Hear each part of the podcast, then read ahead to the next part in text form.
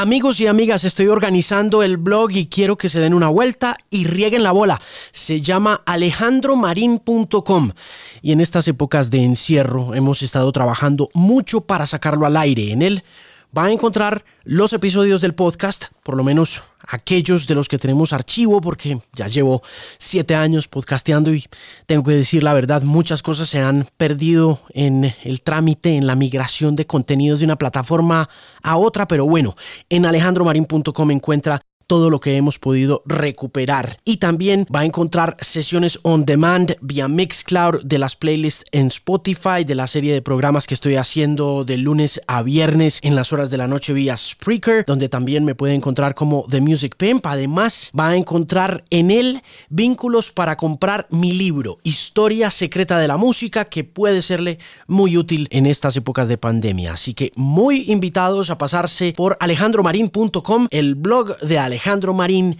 al aire ya. Ahora sí, arranquemos. Alejandro Marín analiza el estado de la música, la tecnología, la radio y la vida en la era de la Internet. Este es el Bilingual Podcast. Mis queridos y queridas bilingües, bienvenidos al programa episodio número 174. Mi nombre es Alejandro Marín y este es mi podcast que se puede encontrar en alejandromarin.com y en todas las plataformas donde encuentre usted sus podcasts favoritos. Rosalía está en el programa de hoy, es la artista española con más Grammys otorgados a un mismo álbum el Mal Querer de 2018 y Rosalía está, al igual que otros 2 mil millones de habitantes de este pequeño planeta, confinada al aislamiento preventivo en la ciudad de Miami, en el estado de la Florida. La joven cantante, compositora y actriz soñaba con irse a vivir a Nueva York, pero ese sueño, como muchos otros que tenemos los humanos en estas épocas va a tener que esperar. Por el momento está estrenando Dolerme, una canción que está hecha sobre la base de un sample de Frank Dukes, un canadiense que ha trabajado con The Weeknd, Kanye West, Taylor Swift y muchos más. La colaboración hecha a distancia conecta con un sentir colectivo en momentos de encierro, la soledad. No voy a darle muchas vueltas al intro para que usted disfrute este nuevo episodio, pero quiero agradecer muy especialmente a todo el equipo de Canal 13 con quienes hicimos este episodio, que es el número 7 para el canal a Rebeca León, la manager de Rosalía, quien se tomó este rato de su agenda en cuarentena para conversar conmigo, también a Santiago Duque de Sony Music y a todo el equipo maravilloso de Sony Music y por supuesto a usted por estar pendiente de este podcast que nuevamente puede encontrar en alejandromarin.com. Un abrazo desde el encierro actual con mucho cariño. Espero que disfrute esta bonita conversación con la fenomenal Rosalía en el episodio número 174 del Bilingual Podcast.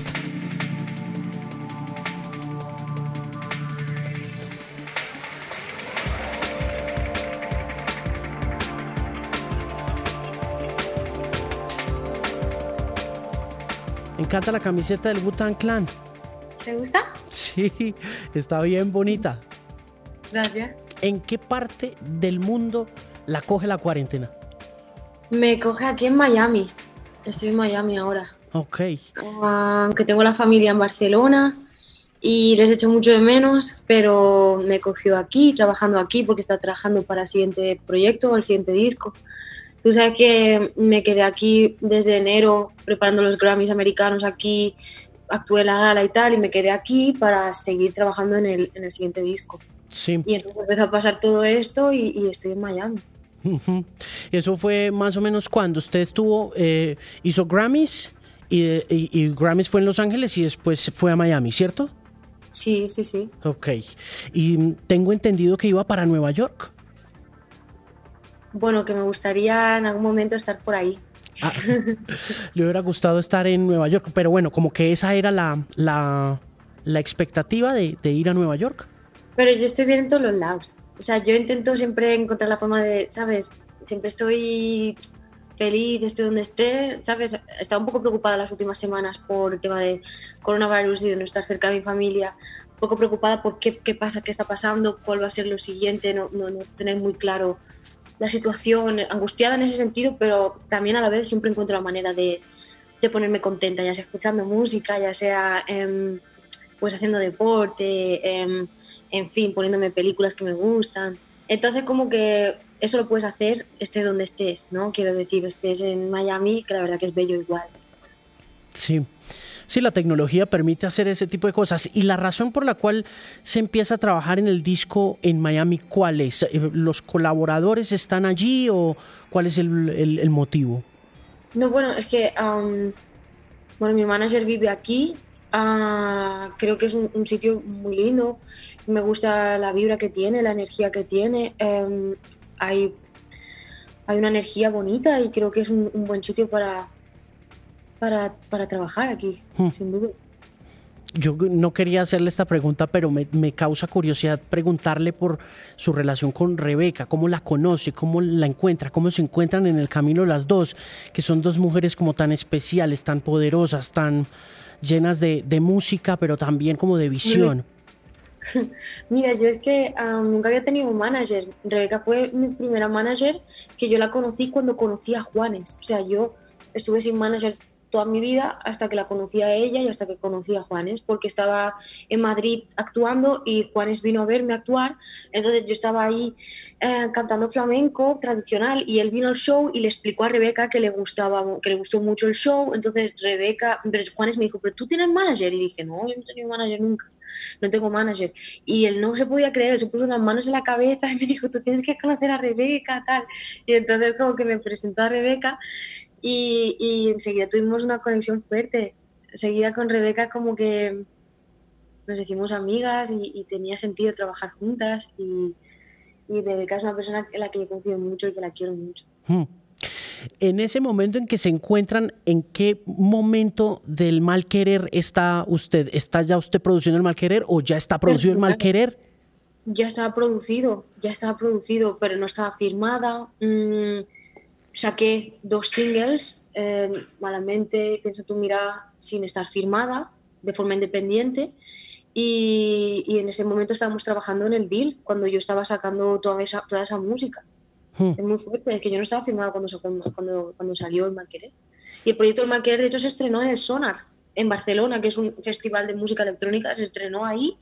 Y el show enseñando todas las canciones, porque tenía ese show buqueado y yo pensé, tenía ese show, tenía que actuar ahí y, no había sacado, podido sacar el disco aún mm, porque no había conseguido como pues estar firmada ni nada, ¿no? Entonces yo pues hice el show aunque no hubiese salido la música, con, el, con, esas, con todas las canciones, enseñando esas canciones por primera vez en ese escenario. Y la verdad que fue muy interesante también hacerlo así, me lo disfruté.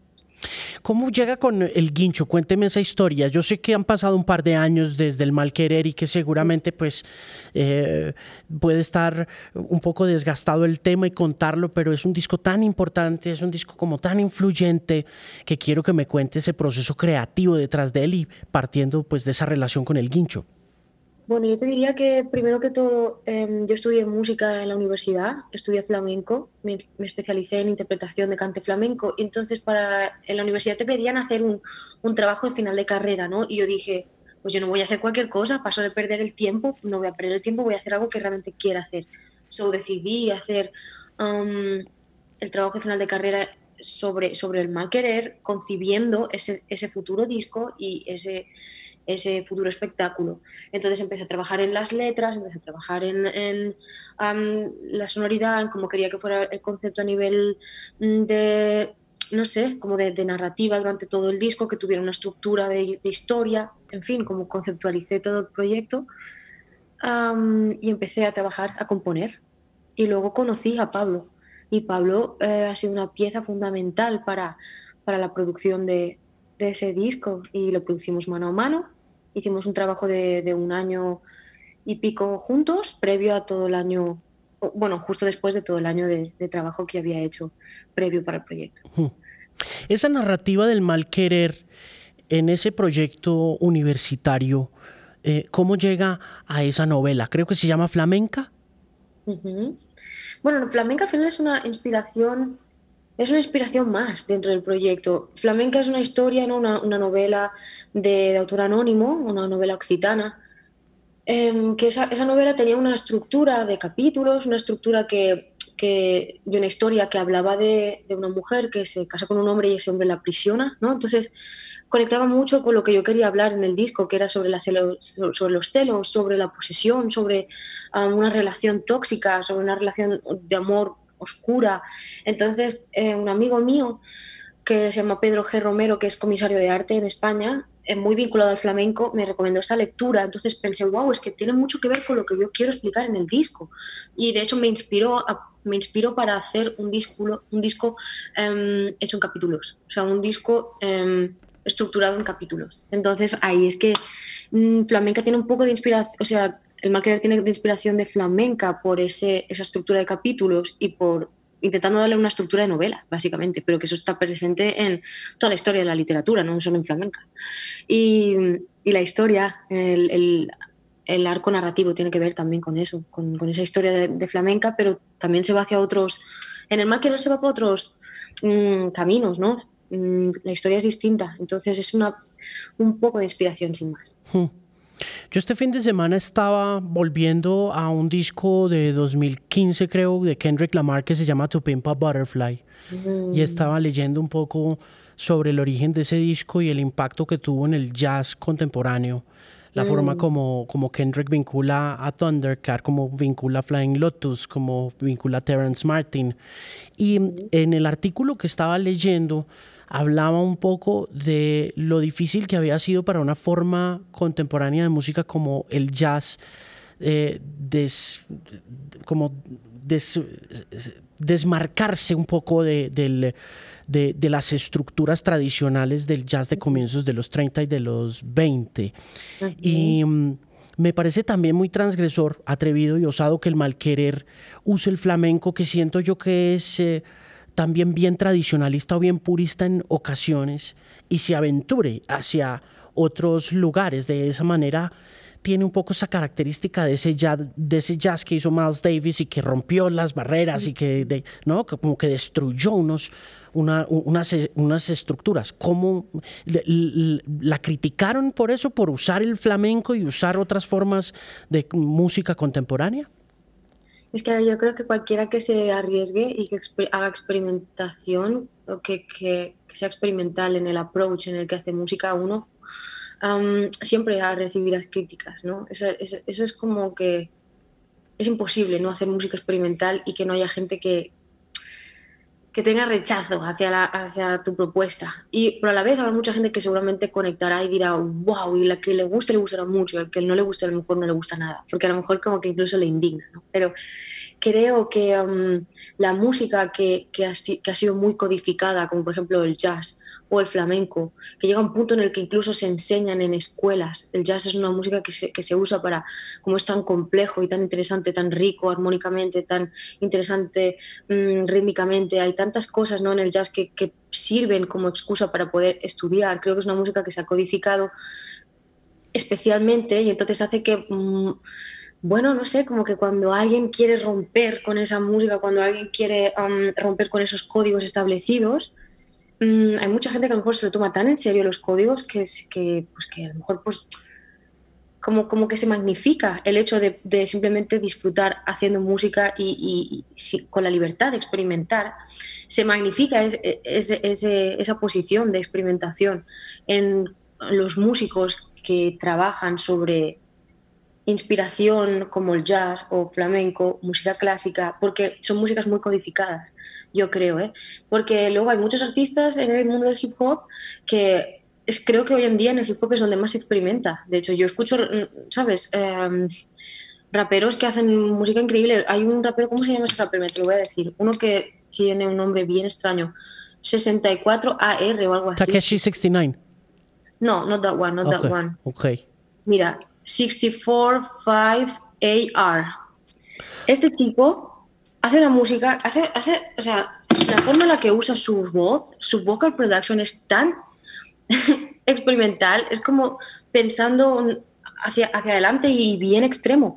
So, yo creo que hay mucha experimentación en la música urbana, en la música, en el hip hop, especialmente americano, pero muchas veces a lo mejor nadie le, le lo ve como, uh, wow, la gran cosa o como la gran experimentación porque es transgresor de por sí esa música y, y, parte de un sitio transgresor. En cambio, mm, es verdad que la música como el flamenco pues está súper codificada de esto es lo, la tradición hmm. y esto no, ¿sabes?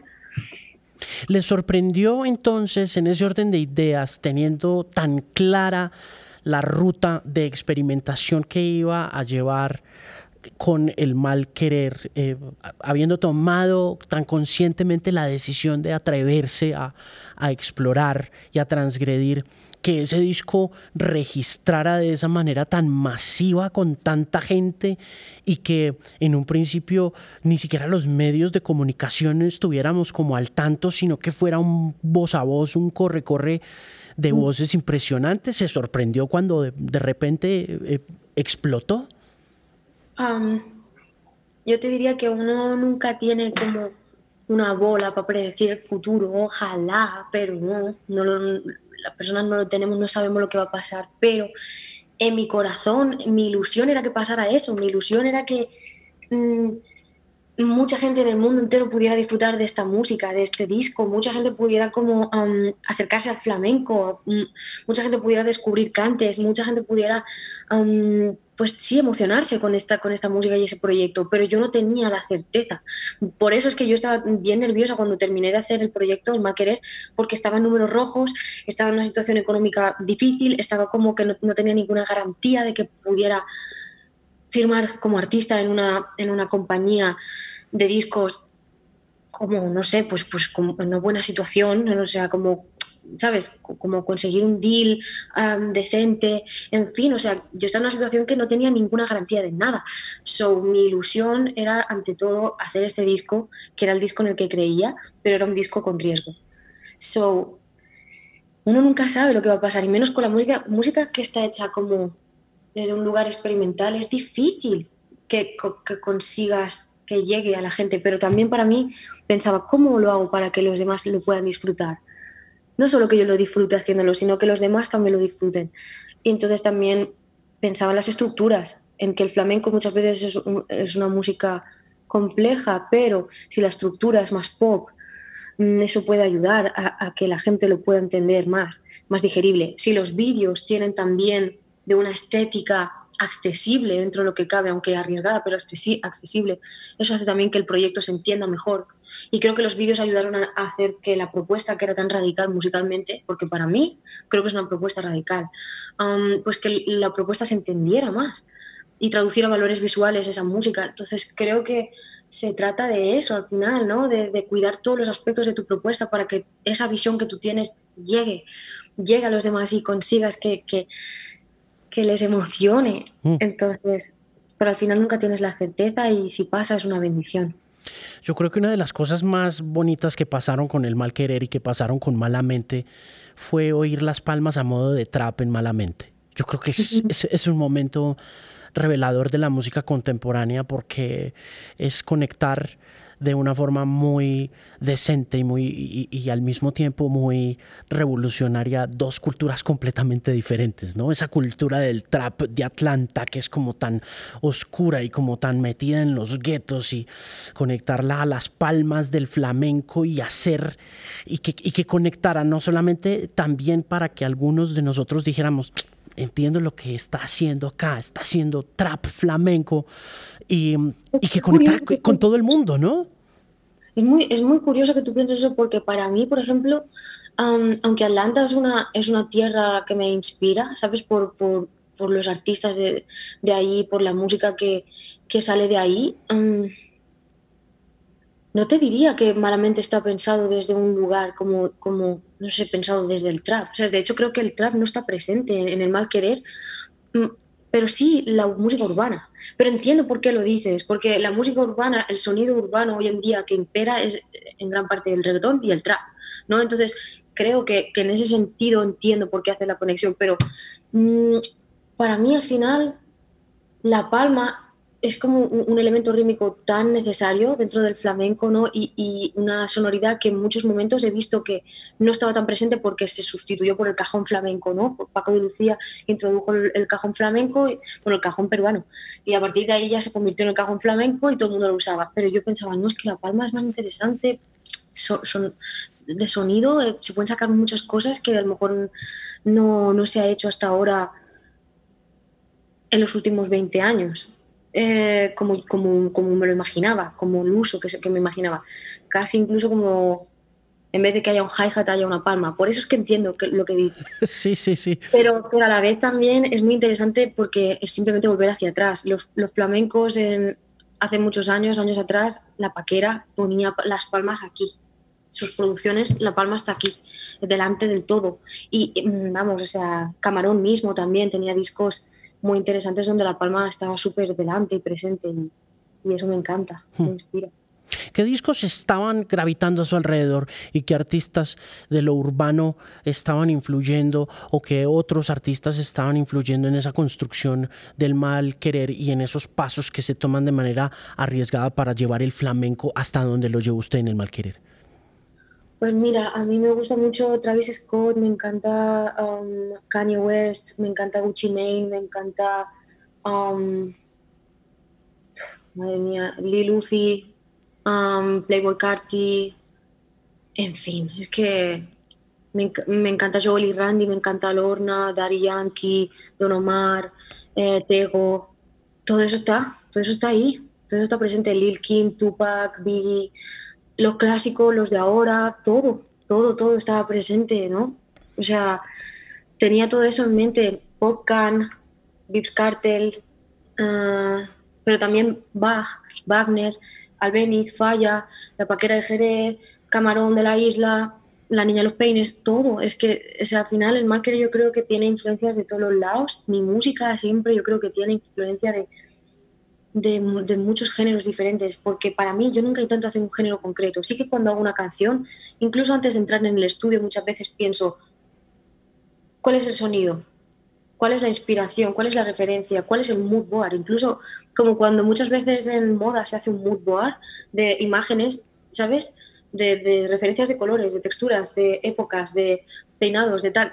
Pues en la música para mí es lo mismo, es te haces un mood en tu cabeza y lo tienes presente, pero a la vez cuando entro al estudio quiero mm, permitir que todas las otras referencias que tengo se, se pongan sobre la mesa sin, sin miedo ni prejuicios de, por ejemplo, hacer un, samplear a Arthur Russell o samplear a Justin Timberlake me parece bien por igual, a ambos. Y está presente en el mal querer.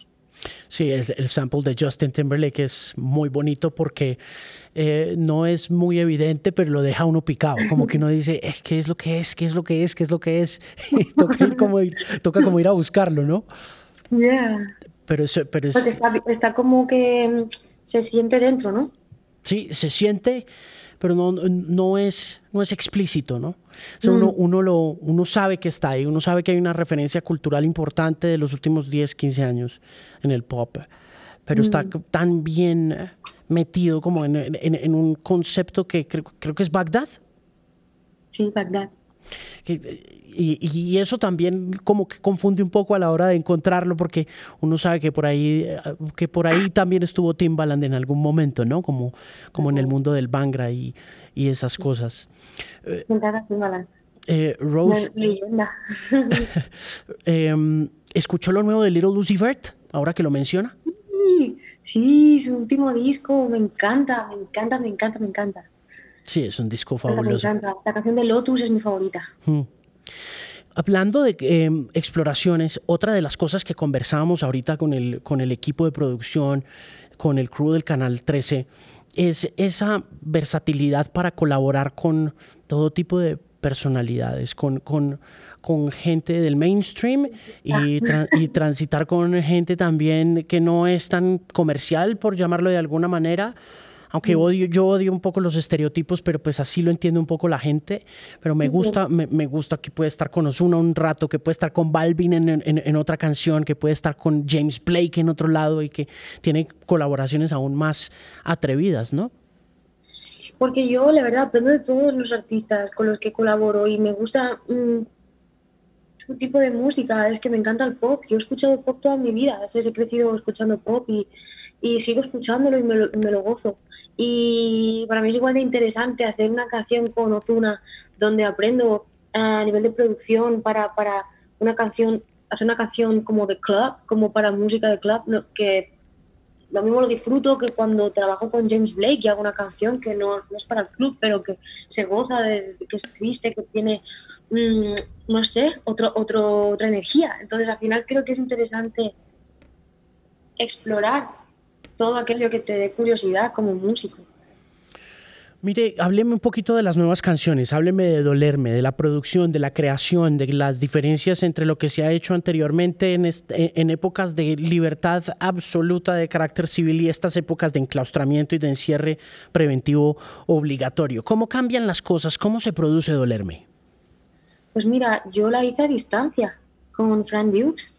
Eh, me hice la vocal production sola durante dos semanas de, estar ahí encerrada en cuarentena sola, pues dije, voy a ponerme a hacer música. En este momento estoy angustiada, me siento como triste, pero necesito como hacer música para abstraer mi cabeza de todo lo que de todo esto porque aunque estaba muy presente y conectada con lo que estaba pasando nadie teníamos certeza de del todo lo que estaba pasando ni hacia dónde íbamos y era toda una situación como bien confusa entonces pensé necesito hacer música necesito ponerme a hacer, hacer canciones necesito escribir. Entonces me puse a escribir con ese sample que ya había alguna cosa, alguna idea empezada y, había ese sample de Frank Dukes, que es la base que oyes durante toda la canción de Dolerme. Y, me puse a escribir, a seguir buscando top lines, eh, hacer letra y terminé la, la, canción y trabajé a distancia con Frank Dukes. Frank Dukes produjo y es una canción que, que yo creo que tiene que ver para mí en cuanto al mood y el feeling tiene que ver con este momento de cuarentena, de estar aislado, de, la angustia y de la, y de la nostalgia, yo creo. Hmm. ¿Qué tan difícil en realidad es eh, en estos momentos para usted el tema del eh, enclaustramiento desde una perspectiva creativa? Y la pregunta va dirigida porque eh, veo mucho comentario o mucha inspiración o mucha gente tratando de decirle a la gente haga cosas, haga esto, haga lo otro, produzca canciones, eh, haga ejercicio, eh, coma saludable. No sé, como que hay un montón de instrucciones también pasando en, redes sociales que tienden como que a buscar el mejoramiento de las condiciones de nuestro encierro, pero al mismo tiempo hacen como el, el tema completamente opuesto, hacen como, el, tienen el efecto contrario, ¿no? Entonces, eh, quiero preguntarle un poco sobre cómo se, cómo se ha visto afectada su creatividad, si positiva o negativamente, en este proceso de encierro. en este tiempo yo he sentido que había mucha energía y muchas cosas pasando y que me costaba eh, mantener mi foco, mantener, mantener como la concentración. Pero te diría que una vez he conseguido como enfocarme, es un momento, yo creo, positivo para para proceso creativo. O sea, creo que para hacer, em, según qué procesos creativos, hay procesos creativos que, son, que tienen que ver con, estar en colectividad, con, con, estar con varias personas juntas y que es una energía conjunta hace que tires para adelante con un proceso creativo, pero hay otras veces en las que hay procesos creativos que son de, de aislamiento, de estar más solo, de pasar tiempo solo, de, rebuscarse, de introspección, ¿no? Entonces creo que ahora mismo, para el momento en el que estoy para preparando el siguiente proyecto, en el punto en el que estoy, estoy disfrutando de poder producir sin prisa, de poder hacer los arrangements, eh, las, producciones vocales, de todo, de poder cuidar todos los detalles de las siguientes canciones sin prisa, sin ponerme presión, disfrutando realmente del proceso de producción. Entonces estoy sola trabajando muchísimo y, disfrutándolo a la vez y creo que es una cosa que, hay que, hay que saber darle la vuelta, yo creo, a este tipo de situación en la que estamos encerrados, ¿no? Nos toca quedarnos encerrados, pues, pero vamos a hacer algo que nos guste, si podemos, si tenemos la suerte de poder estar a salvo, de poder estar en casa, que es una gran bendición, pues yo estoy agradecida e intento darle la vuelta a la situación. Hmm. ¿Cómo funciona su vida digital? Eh, siempre he tenido esa duda respecto a artistas con muchos followers, con muchos seguidores. Eh, ¿cómo, organiza los comments? ¿Cómo los selecciona? Eh, ¿Los lee? ¿No los lee? ¿Qué redes visita con más frecuencia para ver qué feedback está obteniendo? Es que depende, o sea, va días. Hay días que cuelgo algo y mm, ya está, y lo cuelgo y sigo trabajando, porque en general siempre sigo haciendo la mía, pero hay días que te apetece, que has colgado algo, te apetece como recibir un feedback sobre aquello que hayas colgado. Entonces estoy más pendiente. Pero depende. En general, cuando más pendiente eh, a lo mejor pueda estar es cuando hago lanzamiento de un, de un nuevo proyecto o, o, de algo a nivel musical que me parece que a lo mejor es arriesgado y tengo ganas de, por curiosidad, de saber cómo, cuál es el feedback, ¿sabes? Pero más allá de eso, no sé, depende. Hay veces que, que estoy más pendiente y veces que no tanto. Em, eh, ¿Quién le tomó la foto en la cama? ¿Rebeca? No, me la hice yo. ¿Ah, sí? Es, es como selfie, not selfie. Está hecha con el ordenador. ¿Ah, sí? sí. Está hecha con el ordenador. Pasada la, la, la, portada que hizo John Negrón, pues esa, esa portada me parece que le quedó tan bonita. Se hizo una, un cuadro para, para la portada de Dolerme. Y entonces ese cuadro que hizo John Negron cuando ya lo tenía colgado en Instagram pensé, ay, me gustaría crear un contenido que tenga que ver con el artwork de Dolerme. Y entonces pues me cogí el ordenador, lo coloqué, hice un poco de redistribución de la habitación em, y nada, y pues, yo me hice el autorretrato. ¿Es consciente de que cuando sube esa foto rompe la internet? O sea, así que instantáneamente, o sea, you break it mal. No tanto, no tanto. como, como dos millones y medio de likes en cuánto tiempo. Está mal, ¿eh? No sé. Mire, eh, la tengo que dejar y me encantaría poder hablar con usted 25 minutos más, pero sé que tiene una agenda súper busy, súper ocupada. Le deseo lo mejor con De Madrugada, que creo que es la siguiente canción, ¿no? De Madrugada. Bueno, y antes de, dejarla ir, quiero que me haga un top de sus videos favoritos de Rosalía. Si puede. Que, me diga un, top, que me haga una lista de sus cinco favoritos y de por qué, así rapidito. Espera, espera, pero vídeos musicales o vídeos de qué, de Instagram? vídeos musicales. Vídeos musicales. ¿Pero de los que yo he hecho o de, de los que usted, de los que usted ha hecho, por supuesto? Ah, ok, Gare. Pues mira, te diría, primero que todo, em, Malamente es uno de mis favoritos mm, por todo el trabajo que hay detrás, ¿no? Eh, porque también el, director hizo una, una, no sé, desarrolló todo un, una historia y hay una, toda una serie de capas en el vídeo que yo creo que cualquiera que lo vea se da cuenta del trabajo, trabajazo que hizo ese director. Después también Bagdad discute mucho haciéndolo porque Mm, fue como todo un viaje a nivel actoral. Después también con Haute Couture aprendí mucho en cuanto a coreografía, me lo pasé muy bien estudiando coreografía con Charm Ladonna o Apalé. Apalé es uno de mis favoritos, sin duda, de dirección de arte. Em, me encanta esa directora, lo hizo impresionante. Creo que también a nivel de coreografía, pues disfruté mucho porque hay mucha coreografía que es improvisada en el vídeo. Hay una parte muy importante de Charm Ladonna y una parte que es de solo improvisación y fue muy, muy emocionante hacer eso. Y por último te diría con altura que se, se preparó ese vídeo, la producción de ese vídeo fue, ¿cuánto fue? ¿En 24 horas o una, un, par de días? Un vídeo como ese está hecho en, preparado en, en 24 horas o 48 como mucho.